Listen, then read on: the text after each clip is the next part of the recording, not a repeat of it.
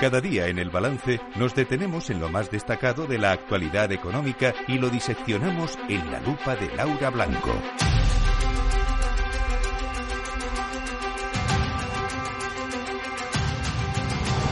Laura Blanco, buenas noches. Buenas noches, Federico, ¿qué tal? Bien, a ver, hace unos días era eh, el salario mínimo interprofesional. Si la patronal no quiere el salario mínimo que vamos a pactar con los sindicatos, entonces en vez de un 4 lo subimos un 5. Ahora es la jornada laboral. Si los empresarios no quieren eh, negociar la jornada, de la jornada laboral, pues la aplicamos porque sí. Claro, Garamendi ha salido hoy y ha dicho algo así como, pero ¿para qué? ¿Por qué ¿Cómo me hablan de diálogo social si ya está la decisión tomada? Claro, es como saber el final del partido de fútbol, ¿no? Como que juegue mi Celta y que ya sepamos cómo va a quedar el Celta con la Real o contra el Girona, que son los próximos partidos que tiene. Mira, esto recuerda un poco a, la historia de Penélope, ¿eh? No, no porque Penélope esté esperando a Ulises, sino porque eh, Carlos Cuerpo, ministro de Economía, teje, teje ¿no? Eh, relaciones por ejemplo, mañana Cuerpo, sabes que se reúne, empieza su reunión, su ronda de reuniones con los banqueros. mañana con Goyi Golzarri por la mañana, por la tarde con, con Torres Vila, bueno, va a ir a y también con, con Cuchabán mañana, va a ir a lo largo de toda la semana. Pedro Sánchez, presidente del gobierno, tejen Davos, y, y, bueno, pues dice que España es un paraíso para las inversiones Teje nuestros ministros que dan entrevistas diciendo que España está, está abierta a las inversiones. Y desteje Yolanda Díaz, ¿no? Que dice, vamos a topar el salario de, de los directivos o de los consejeros y vamos a reducir la jornada laboral. Oye, Yolanda Díaz tiene razón en algunas cosas. ¿eh? Ahora vamos con las, las, cuestiones en las que yo creo que tiene razón. Pero al final de lo que se trata es que no se están tejiendo para intentar acercar posturas entre el gobierno y el tejido productivo y Yolanda Díaz va destejiendo todo lo que se va haciendo por el otro lado. también yo te digo una cosa, le voy a quitar un poco de fuerza a todo esto un poco de dramatismo, no de fuerza, sino de dramatismo. Es el papel de Yolanda Díaz. Está a la izquierda del PSOE ideológicamente. Y es lo que se espera que tiene que hacer y ella tiene que marcar su territorio porque, como hemos comentado en alguna ocasión, Federico, si no, eh, la fagocita el PSOE. Tiene que diferenciarse, ¿no? Sí, y además hay que recordar algo, es verdad que nos metimos un poquito en el terreno político, pero hay que recordar que estamos en plena pre-campaña electoral en, Galicia y ya tiene que marcar la diferencia. Lo necesita, porque Sumar necesita sacar por lo menos uno o dos escaños en Galicia para poder sobrevivir, ¿no? Ya. Eh, a, ver, eh, en que yo considero que tiene razón Yolanda Díaz sí, eh, con el tema de la reducción de la jornada laboral. Mira, yo creo que tiene razón cuando dice que, que está bien reducir la jornada para aumentar el tiempo de vida.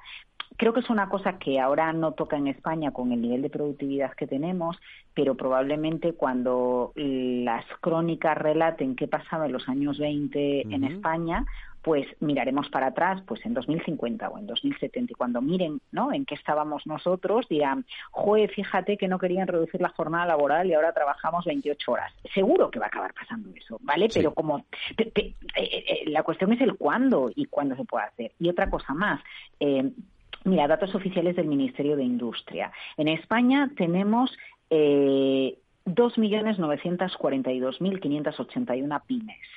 Bien, van hasta 250 trabajadores, 249. Y tenemos 5.500 grandes empresas, que son las que tienen 250 o más, asalariados.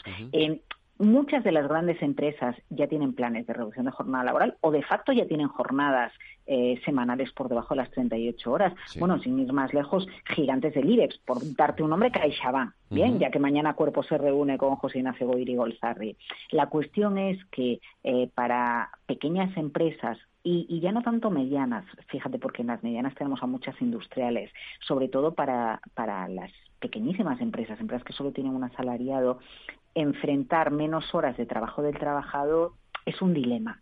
Bien, y, yo creo que eh, es ahí donde está el kit de la cuestión. La gran empresa probablemente no va a tener ningún problema en reducir alguna hora la jornada semanal, entre otras cosas porque quitas tres reuniones improductivas y ya has conseguido reducir la semana eh, la, jornada semanal, Federico, pero para una pyme sí que es un problema. Eh, yo creo que luego Yolanda Díaz dramatiza un poco, tener derecho a vivir. Bueno, quiero decirte, porque me quites dos horas y media a la semana, tampoco sé yo si tengo mucho más derecho a vivir en una ciudad como Madrid, donde tengo tanto transporte público, ¿no? En ese sentido, el teletrabajo, las nuevas tecnologías me ayudan eh, mucho más. Y claro, lo grave donde es es cuando dice negociar a tres pero si la patronal no quiere, pues negocie con dos. Porque entonces llegamos a lo que dice Garamendi, pide que haya diálogo, pero en el fondo me estás dando el resultado del partido, ¿no? Entonces, ¿para qué estamos aquí? Porque además Garamendi dice algo, dice, si, si nosotros no nos oponemos a esto. Sí, sí, es verdad, ¿eh? Garamendi dice que no se opone, que está bien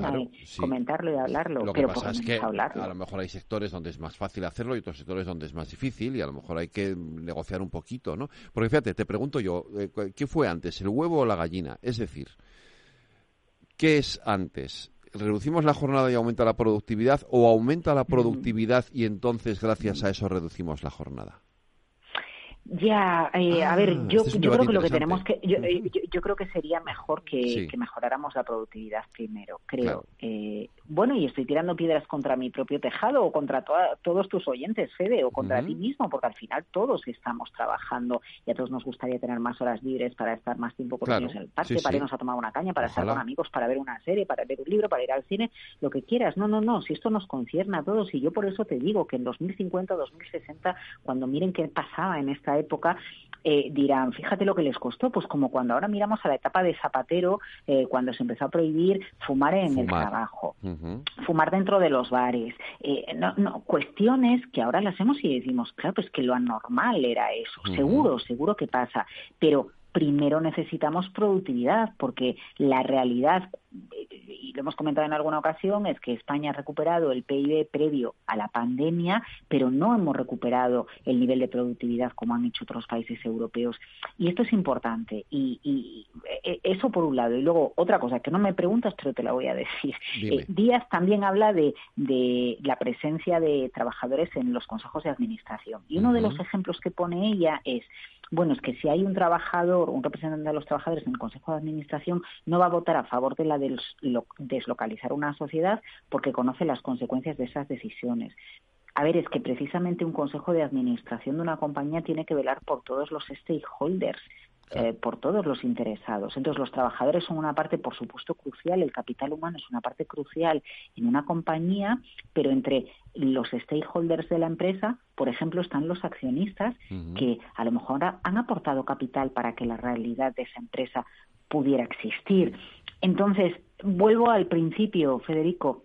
Eh, tú, tú, atinabas muy bien ¿no? con el tema de la cuenta atrás para las elecciones en Galicia, pero yo creo que Yolanda Díaz tiene que marcar su espacio. Ideológicamente ya está convencida, e incluso aunque no estuviera ideológicamente convencida de todo lo que ha dicho hoy o está diciendo estos días, tendría que hacer que está convencida, porque tiene que marcar su espacio, porque ella no es el PP, porque ella no es el Partido Socialista, porque ella está a la izquierda del Partido Socialista, y esto es lo que toca. ¿Dónde está el problema? En que nosotros podemos interpretarlo como una bronca, un debate dentro de casa que se queda en el ámbito de la política nacional. A mí lo que me importa es con qué se quedan los de fuera, los que en un momento dado se plantean invertir en España. Si este tipo de disputas les dan igual porque consideran que en España, pese a que se reduzca la jornada laboral, van a tener inversiones eh, lo suficientemente rentables o, por ejemplo, en el caso de limitar el sueldo de los consejeros, estás con los brazos abiertos diciéndole que al inversor que esto es un paraíso, que vengan aquí, que aquí hay oportunidades,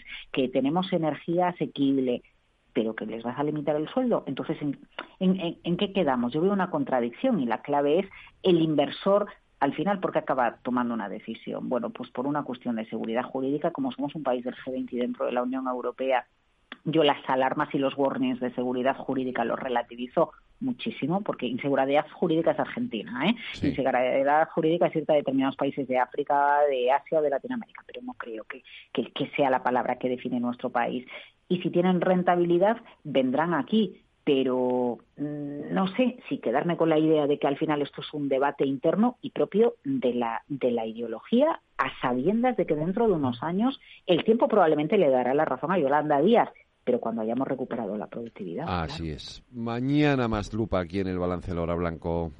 Buenas, noches, buenas noches.